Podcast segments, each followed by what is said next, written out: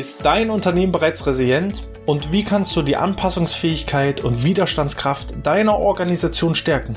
Darum geht es in der heutigen Episode des BGM Podcast, der Podcast über betriebliches Gesundheitsmanagement für kleine und mittelständische Unternehmen.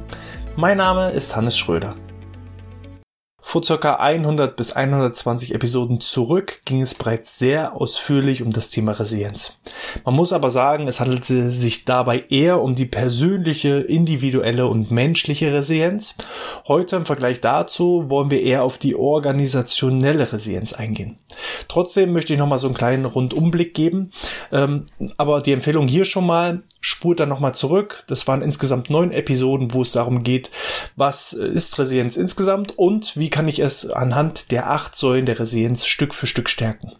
Falls ihr die Abkürzung nehmen wollt, dann kann ich euch äh, unseren Newsletter empfehlen. Den erreicht ihr unter BGM backslash Newsletter. Da braucht ihr einfach nur euren Namen eingeben und eure E-Mail-Adresse und kommt dann in unseren Dankeschön-Bereich. Und da erhaltet ihr jede Menge Checklisten, Entspannungsprogramme und auch Vortragsmitschnitte. Unter anderem einen 90-minütigen Vortrag zum Thema Resilienz und mit welchen Übungen ihr eure Resilienz stärken könnt. Da einfach kostenfrei und unverbindlich anmelden und entsprechend die Boni für euch sichern. Jetzt aber nochmal als Schnelldurchlauf. Was bedeutet denn Resilienz konkret? Der Begriff Resilienz kommt übrigens eher aus dem Bereich der Physik. Wenn ich zum Beispiel einen Schwamm nehme und diesen zusammendrücke in meiner Hand, dann ist er erstmal unter Druck gesetzt, hat Probleme, hat Herausforderungen, genau wie wir Menschen. Und irgendwann lasse ich diesen Schwamm wieder los. Die Krise ist also gemeistert. Und dann entscheidet sich, ob der Schwamm wieder in seine Ursprungsform zurückgeht dann spricht man von der Resilienz, oder ob der Schwamm zusammengeknautscht bleibt. In dem Fall, wenn wir das jetzt auf die menschliche Basis nochmal überstülpen, entweder ich zerbreche an dieser Krise, der Schwamm bleibt zusammengeknautscht, oder er geht gestärkt daraus hervor, begibt sich wieder in seine Ursprungsform und ist sogar noch gestärkt aus der Krise herausgegangen, dann sprechen wir von Resilienz. Die Wissenschaft hat inzwischen herausgefunden, dass zum einen das Ganze über die Erbanlagen weitergegeben wird und auch vor allem im Kindesalter stark geprägt wird. Aber auch wir Erwachsenen haben die Möglichkeit, unsere Resilienz zu fördern, zu stärken, anhand der acht Säulen der Resilienz. Diese Säulen, jetzt aufgepasst im Schnelldurchgang, beinhalten einmal lösungsorientiertes Denken, Optimismus, Opferrolle verlassen, Verantwortung, Netzwerkorientierung, Akzeptanz, zukunftsorientierte Zielsetzung und Selbstwirksamkeit. Ich hoffe, ich habe im Eifer des Gefechts keine Säule vergessen.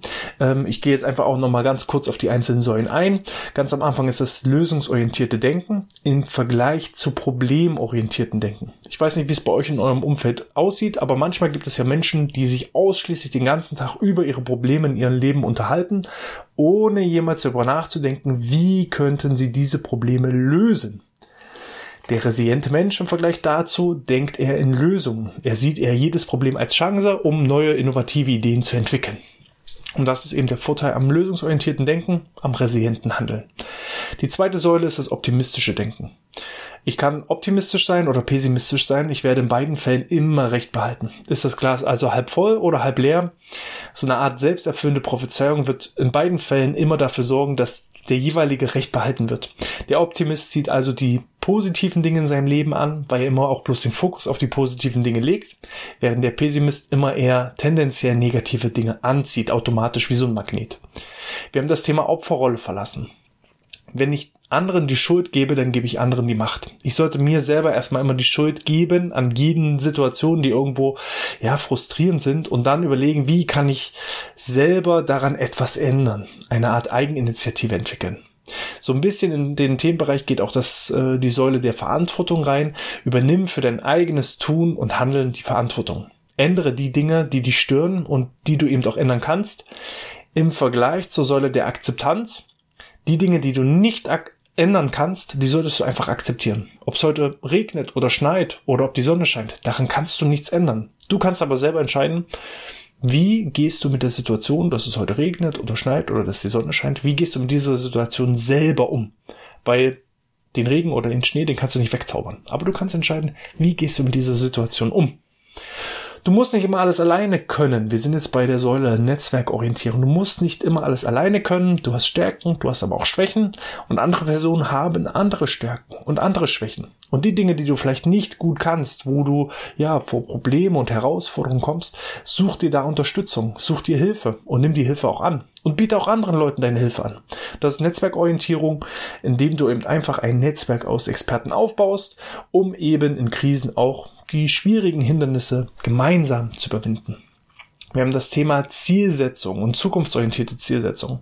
Wenn ich einmal in meinem geistigen Navigationssystem ein Ziel eingegeben habe, dann kann es auch mal sein, dass sich das Ziel ein bisschen verzögert, dass ich in eine Baustelle gerate, dass ich auch mal Umwege gehen muss.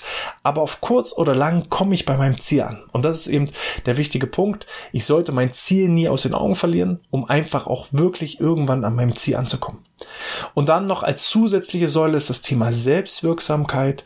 Wenn ich mir selber meine eigenen Fähigkeiten, Kenntnisse, Fertigkeiten bewusst bin, dann kann ich Selbstbewusstsein entwickeln, dann kann ich Selbstliebe, Selbstakzeptanz entwickeln und daraus ergibt sich irgendwann eine Selbstwirksamkeit. Ich bin mir selber meiner Wirksamkeit bewusst und weiß also in Krisensituationen, was kann ich und was kann ich nicht, um dann eben auch da die Krisen bewältigen zu können. Das sind so die verschiedenen Säulen der persönlichen oder ich nenne es jetzt einfach mal menschlichen Resilienz. Ähm, und jetzt wollen wir mal den Transfer so ein bisschen bringen zur organisationellen Resilienz. Die unterscheidet sich in einigen Bereichen ein bisschen, aber es gibt eben auch viele Schnittstellen, weil habe ich selber erstmal einen Unternehmensentscheider, der stark resilient ist. Dann zieht er auch meistens automatisch resiliente Menschen an und habe ich eben so einen ganzen Pool an resilienten Menschen, dann ist es auch sehr, sehr einfach, da eine resiliente Unternehmung, eine resiliente Organisation daraus zu entwickeln. Ich beziehe mich jetzt zum Thema resiliente Organisation auf den Deloitte Resilience Report 2021. Er wurde 2021 veröffentlicht, aber es handelt sich hier um eine Befragung, die im Sommer 2020 durchgeführt wurde. Insgesamt haben sich an der Befragung 2260 Unternehmensentscheider beteiligt aus insgesamt 21 Ländern. Auch Deutschland war dabei vertreten. In Deutschland haben sich 126 Unternehmensentscheider beteiligt. Das ist aber gar nicht so extrem wichtig für euch. Ähm, denn Deloitte hat aus den Befragungen heraus einfach mal geschaut, was bedeutet denn Resilienz im Unternehmen tatsächlich und wie kann ich die Resilienz im Unternehmen aufbauen. Und da haben sich letzten Endes fünf Merkmalsbereiche ergeben und das ist eigentlich eher Inhalt des heutigen Podcasts, wo ich nochmal auf die verschiedenen Merkmalsbereiche eingehen möchte um auch da Stück für Stück mal den Transfer nochmal zur persönlichen und individuellen Resilienz zu gehen. Erstmal ein wichtiger Punkt, der sich in der Befragung ergeben hat. Ähm, nur jeder fünfte der Befragten in Deutschland ist vollkommen überzeugt, dass sein Unternehmen die nächste zukünftige Herausforderung, die nächste zukünftige Krise schnell und angemessen, ja, darauf reagieren kann, bewerkstelligen kann, überwinden kann. Und das finde ich schon mal sehr, sehr spannend, wo viele Unternehmensentscheider anscheinend vor allem am Prinzip der Selbstwirksamkeit arbeiten sollten, weil Vier von fünf sind der Meinung, sie schaffen die Krise nicht. So, nur einer von fünf, also es waren jetzt 22 Prozent der Befragten, haben angegeben, vollkommen davon überzeugt zu sein, die nächste Krise angemessen bewerkstelligen zu können. Das finde ich schon mal spannend vier von fünf sind unsicher, haben Angst, haben gewisse Zweifel, haben Bedenken und äh, der Fisch beginnt ja immer am Kopf zu stinken. Man sollte also auch als Unternehmensentscheider durchaus an seiner persönlichen Resilienz arbeiten, um vor der nächsten Krise gewappnet zu sein. Dann hat ähm, das Institut Deloitte herausgearbeitet, was gehört zur Resilienz im Unternehmen. Ich habe euch ja erklärt, was bedeutet Resilienz im persönlichen, menschlichen Kontext, in der Psychologie. Und jetzt kommt nochmal Resilienz im Unternehmen. Was bedeutet das? Zur Resilienz gehören Aspekte wie Flexibilität, langfristige strategische Ausrichtung und ein Fokus auf Innovation. Auch hier muss ich sagen, haben wir wieder viele Bereiche, die auch bei der persönlichen individuellen Resilienz wichtig sind. Wenn wir mal die strategische Ausrichtung als Beispiel nehmen, ich habe es als zukunftsorientierte Zielsetzung bezeichnet. Wenn ich weiß, wo ist mein Ziel, dann weiß ich, wo muss ich hin, was ist meine Strategie, was ist meine Ausrichtung, wo wollen wir hin. Ja, die genauen Visionen vorgeben. Dann ein Fokus auf Innovation bedeutet für mich so ein bisschen Verantwortung übernehmen. Die Dinge zu ändern, die ich ändern kann selber Innovationen schaffen, mich persönlich weiterzuentwickeln. Flexibilität hat so ein bisschen was von, ja, also Dinge zu akzeptieren, die ich vielleicht auch nicht ändern kann. Und auch hier wieder Verantwortung, die Dinge zu ändern, die ich ändern kann. Also auch hier sieht man an der einen oder anderen Stelle gibt es durchaus große Schnittstellen zwischen organisationeller Resilienz und entsprechender persönlicher Resilienz. Dann war die Frage, wie kann ich Resilienz im Unternehmen aufbauen? Die Studie identifizierte dabei fünf verschiedene Merkmale, die dafür sorgen sollen, dass Unternehmen Resilienz aufbauen und für künftige Herausforderungen und Krisen gewappnet sind und zeigt gleichzeitig den Status quo bei den befragten Unternehmen. Ich würde erstmal auf die fünf Merkmalsbereiche eingehen und dann ähm, also sie erstmal nennen für euch, damit ihr schon mal da den Überblick habt und dann gehen wir nochmal Stück für Stück in die einzelnen Ergebnisse rein. Ein Merkmalsbereich war die Vorbereitung auf Krisen. Das heißt ja so schön, wer sich vorbereitet oder wer sich nicht vorbereitet, kann sich nur blamieren. Und dementsprechend, wer sich vorbereitet, ist äh, schon mal gut gewappnet.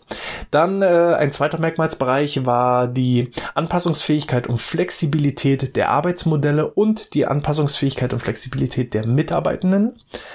Merkmalsbereich Nummer drei war die Zusammenarbeit im Team und im gesamten Unternehmen. Merkmalsbereich Nummer vier war Vertrauen. Und Merkmalsbereich Nummer 5 war Verantwortung. Auch hier wieder genau derselbe Begriff, Verantwortung. Äh, Vertrauen würde ich so ein bisschen, ja, und Zusammenarbeit würde ich so ein bisschen als äh, netzwerkorientiert bezeichnen. Aber der, wir gehen jetzt nochmal in die einzelnen Bereiche rein. So, also bei der Vorbereitung auf Krisen gibt zum Beispiel Deloitte an, dass ein wichtiger Baustein für zukünftige Herausforderungen ähm, eine bessere Antizipierbarkeit ähm, wäre in Form einer systematisch strategischen Szenarioplanung. Was bedeutet das für euch? Ihr könnt euch mal gerne hinsetzen und überlegen, welche potenziellen und existenzbedrohenden Gefahren drohen denn meinem Unternehmen, meiner Organisation in den nächsten drei Monaten, in den nächsten sechs Monaten, in den nächsten zwölf Monaten, in den nächsten drei Jahren, in den nächsten fünf Jahren, in den nächsten zehn Jahren. Was könnte da passieren? Wir haben das Thema Fachkräftemangel, wir haben das Thema demografischer Wandel, wir haben das Thema Robotik, wird vielleicht ein Großteil meiner Arbeitsplätze wegrationalisiert, weil Roboter die Tätigkeiten übernehmen und und und. Gibt es vielleicht Marktwettbewerber, Mitbegleiter, die mit großen Geldmitteln versuchen, Wettbewerbsanteile von mir wegzunehmen?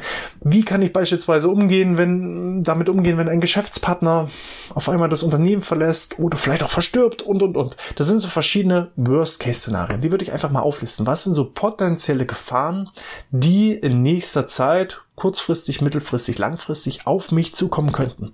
Und dann überlegen, wie gehe ich mit dieser Situation um? Weil um da anzukommen, wo du hinkommen willst, musst du schon tausendmal da gewesen sein. Ja, also man, viele Profisportler und dergleichen, die arbeiten ja mit Visualisierungstechniken. Michael Jordan hat mal irgendwie gesagt, äh, im Geister hat er jeden Abend irgendwie 10.000 Körbe geworfen und nur deshalb ist er so ein guter äh, Basketballer geworfen, äh, geworden. Geworfen, ja, auch nicht schlecht. Ist er ein so guter Basketballer geworden.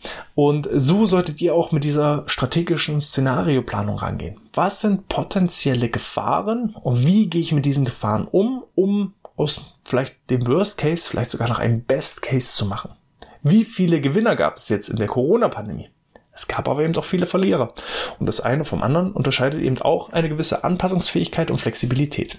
Kurz gesagt, Resilienz. Dann der zweite Merkmalsbereich war eine Anpassungsfähigkeit und Flexibilität im Hinblick auf die Arbeitsmodelle und auf die Mitarbeitenden. Hier sind wir genau wieder bei dem Punkt. Habe ich eben resiliente Mitarbeitende, dann habe ich auch automatisch eine resiliente Organisation und dann muss ich eben gucken, wie flexibel ist mein Arbeitsmodell bin ich vielleicht in gewissen, ja, ähm, in gewissen Bereichen von jemand abhängig. Dass wenn irgendwer mich abschneidet, sofort mein komplettes Geschäftsmodell dahin ist. Wie viele Unternehmen bauen zum Beispiel ja ihr gesamtes Unternehmenskonstrukt auf fremdem Land? Sei es eben ähm, die ganzen digitalen Unternehmer, die ausschließlich ihr Geschäft machen über Facebook oder über Amazon oder wo auch immer, digitale Marktplätze. Und sobald der Marktplatz irgendwann aus unerklärlichen Gründen dich abschneiden sollte, von jetzt auf gleich den Stecker zieht, bist du dann noch handlungsfähig? Oder musst du eben dein Modell in gewisser Art und Weise anpassen? Das sind alles so Fragen, die du dir eben auch zum einen in der Szenariotechnik stellen solltest, aber auch selber so die verschiedenen Bereiche mal reflektieren kannst. Wo sind da potenzielle Gefahren? Und wie schnell schaffst du es eben, dich anzupassen? Stichwort Corona-Pandemie. Wie flexibel oder unflexibel sind einige Unternehmen damit auf einmal umgegangen, dass alle ins Homeoffice mussten. Ja, für manche Branchen gab es ein Berufsverbot, die haben dann ihre ähm, Modelle angepasst. Ein schönes Beispiel sind in der Hotellerie. Ich habe einige Hotels erlebt, die konnten eben keine klassischen Touristen mehr aufnehmen. Und dann habe ich ähm, Hotels gesehen, die haben dann aus ihren Hotels Coworking Spaces gemacht. Das heißt, äh, ich als Mitarbeiter durfte nicht mehr in mein Unternehmen. Zu Hause hatte ich aber auch keinen Arbeitsplatz also konnte ich mich im Hotel stundenweise an einem Schreibtisch oder dergleichen anmieten. Und das sind halt so coole Ideen. Wenn ich darauf vorbereitet bin, dann kann ich da eben einfach diese Blaupause, diesen Plan B aus der Schublade ziehen und fange halt nicht wild an zu rudern. Und solche kreativen Ideen geben, ergeben sich halt durch resiliente Mitarbeiter, indem man dann eben, da kommen wir jetzt auf den Merkmalsbereich 3, ähm, eine gute Zusammenarbeit im Team und im Unternehmen schafft. In meinem eigenen Beispiel war es so, auch wir waren extrem stark gebeutelt von der Corona-Pandemie. Wir waren vor der Pandemie extrem offlineig unterwegs. Und wir haben dann am ersten Tag der großen Corona-Pandemie, des großen Ausbruchs, als unser gesamter Geschäftsbereich eigentlich von jetzt auf gleich abgeschnitten wurde, haben wir uns im gesamten Team zusammengesetzt und haben ja, ich würde sagen, so einen dreistündigen Workshop gemacht, wo wir gebrainstormt haben, was können wir jetzt noch anbieten, wo ist der größte Engpass unserer Kunden aktuell, wo können wir neue Geschäftskonstrukte, Geschäftsprodukte und Merkmale entsprechend entwickeln und haben eigentlich innerhalb von drei Stunden ein komplett neues Unternehmen aus dem Boden gestampft. Eine der Ideen ist der Podcast, den du jetzt gerade hier anhörst und ansiehst. Den Podcast wird es nicht geben, wenn die Corona-Pandemie nicht wäre. Und das sind halt so ähm, wichtige Grundlagen, die eben nur geschaffen werden, wenn du halt wirklich so Zusammenhalt hast. Ja, wie viele Unternehmen sind untergegangen, weil eben ja die Mitarbeiter das sinkende Schiff verlassen haben. Ja, wie, wie, wie die Ratten geflüchtet sind vom, vom, vom Schiff, was unterging. Und da hilft eben so ein starker Zusammenhalt, so ein starkes Wir-Gefühl. Ich würde es jetzt bei der persönlichen Resilienz wieder als Netzwerk orientieren orientiertes äh, Denken und Handeln und Arbeiten entsprechend bezeichnen. Hier bei der Befragung war es übrigens so, äh, laut den Erkenntnissen der befragten Entscheider beschleunigt verstärkte Kollaboration die Entscheidungsfindung, verringert Risiken und führt zu mehr Innovation. Kann ich so bestätigen. Also wir waren wahnsinnig innovativ, weil wir auf einmal innovativ sein mussten. Ähm, gut jedes zweite Unternehmen hat solche Prozesse bereits gestartet oder umgesetzt und ein Drittel plant dies für die nächsten Jahre. 29 Prozent haben schon vor dem letzten Jahr in Technologie-Tools wie Remote Work investiert, die die Zusammenarbeit erleichtern. Nichtsdestotrotz, 29 ähm, Prozent, ja, da fehlen immer noch knapp 70 Prozent, die vorher überhaupt nicht remote unterwegs waren, die Digitalisierung irgendwie verpennt haben und dann eben ins Rudern gekommen sind. Auf einmal wollten alle PCs haben und Laptops haben und Kameras haben und Mikrofone haben und ähm, es gab auf einmal nichts mehr. So, und dann war auf einmal die Digitalisierung gestartet und sofort wieder gestoppt. Und das könnte man eben mit gewissen Szenariotechniken schon mal vorwegnehmen. Und dann hilft es eben auch, zusammenzuhalten. Gemeinsam sind wir stark. Der vierte Bereich, Merkmalsbereich, war das Thema Vertrauen. Wir gehen erstmal auf die Ergebnisse ein. Offene Kommunikation und ein empathischer Führungsstil helfen dabei, Vertrauen aufzubauen so die Studie. 71 Prozent der Unternehmen sagen, dass es ihnen gut oder sehr gut gelungen ist, die Gesundheit und Sicherheit der Mitarbeiter zu schützen. 71 Prozent sagen gut bis sehr gut. Ähm, das ist so ein bisschen bezogen auf die Corona-Pandemie. 45 Prozent haben ihre Beschäftigten bei psychischen Belastungen unterstützt. Wer hier den Kanal so ein bisschen verfolgt, der merkt, ja, psychische Belastung ist in den letzten Jahren ein bisschen angestiegen. Da ist es schon verwunderlich, dass so viele Unternehmensentscheider behaupten, dass die psychische Belastung gut gestärkt wurde bei den Beschäftigten. Hm. Und äh, was die digitale Dimension der Vertrauensbildung betrifft, Etwa hinsichtlich der Cybersecurity bewerten lediglich 38% der Firmen ihre umgesetzten Maßnahmen als erfolgreich bis sehr erfolgreich. Da merkt man zumindest im Rahmen der Deloitte-Befragung, dass eine gewisse kritische Selbstreflexion stattgefunden hat bei den Unternehmensentscheidern, ähm, die eben gesagt haben, okay, digitale Zusammenhalt, da haben wir noch Entwicklungspotenzial. Cybersecurity, viele mussten erstmal mit ihren Privat-PCs arbeiten, wo natürlich keine äh, ähm, Security, Cybersecurity stattgefunden hat und dergleichen. Und da entstehen natürlich auch potenzielle Gefahren. Es nützt ja nichts, wenn ich dann die Corona-Krise meistere, aber mich direkt in die nächste Krise stürze, weil irgendwelche Hacker meine Server lahmlegen und dergleichen und so fort. Da muss ich eben auch vorgewappnet sein. Der letzte Merkmalsbereich war die Säule der Verantwortung. Die ist ja eins zu eins gleich mit dem Bereich aus der persönlichen individuellen Resilienz. Ähm, hier geht es aber eher so in Richtung soziale Verantwortung, finde ich auch sehr spannend. Unternehmen, die sich sozial verantwortlich zeigen, können sich laut Deloitte besser an Krisen anpassen. 44 Prozent der befragten Unternehmen denken, dass ihre, dass ihren sozialen Pflichten gut oder sehr gut nachgekommen sind und laut der Studie schneiden sie aber bei einigen Aspekten wie beispielsweise Inklusion oder Diversity schlecht ab als ähm, eben im Vergleich zu durchschnittlich befragten Unternehmen und ähm, dementsprechend gibt es da noch einen gewissen Nachholbedarf. Bedeutet, gerade jetzt in Krisen, auch in Krisen heißt es in guten wie in schlechten Zeiten.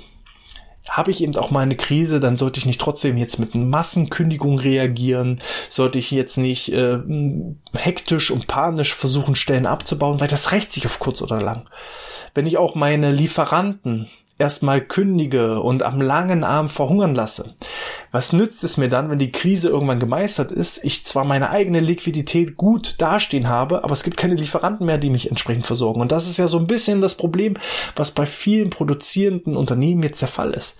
Die Lieferketten sind unterbrochen, weil jetzt stellen sich die Lieferanten, die vorher so ein bisschen am langen Arm verhungert wurden oder verhungert lassen wurden, ähm, die stellen sich jetzt quer und sagen, pff, ihr wolltet früher nicht, wir haben uns jetzt umorientiert, jetzt müsst ihr selber zusehen, wo ihr eure Materialien herbekommt. Und sowas rächt sich eben. Und die Unternehmen, die trotzdem eine große soziale Verantwortung in Krisenzeiten zeigen, selber die Verantwortung in die Hand nehmen, die profitieren dann davon. Das sind dann die Gewinner der Pandemie die können sich dann entsprechende Wettbewerbsvorteile und ja, Exklusivverträge bei Lieferanten sichern und das führt dann eben ja, zu steigenden Profiten und dergleichen. Also von daher ähm, hier nochmal zusammengefasst, was, wie kann ich meine organisationelle Resilienz stärken, indem ich mich auf Krisen vorbereite, indem ich ja flexibel und anpassungsfähig bleibe, sowohl von meinen Arbeitsmodellen als auch im Hinblick auf meine Mitarbeitenden. Ich sollte die Zusammenarbeit im Team und im gesamten Unternehmen fördern durch Vertrauen, durch ja, soziale Verantwortung und dann ist es eben auch möglich, jede Krise gut zu überstehen. Gebt mir gerne ein Feedback dazu. Wie hat euch das gefallen? Habt ihr da auch selber noch Anregungen? Wie fördert ihr eure eigene organisationelle Resilienz? Wie stärkt ihr eure eigene persönliche Resilienz? Wie gesagt, fangt erstmal selber bei euch an, bevor ihr andere verändern wollt. Stärkt erstmal eure eigene Resilienz und ähm, dann Stück für Stück baut euch ein Umfeld auf, um so auch gute organisationelle Resilienz zu erlangen. Wenn euch das gefallen hat, gebt mir gerne eine 5-Sterne-Bewertung in iTunes oder in der Apple Podcast App. Hinterlasst gerne ein Abo und einen Daumen nach oben auf YouTube. Hinterlasst einen Kommentar. In diesem Sinne, ich wünsche euch alles Gute, bleibt gesund, bis zum nächsten Mal und sportfrei.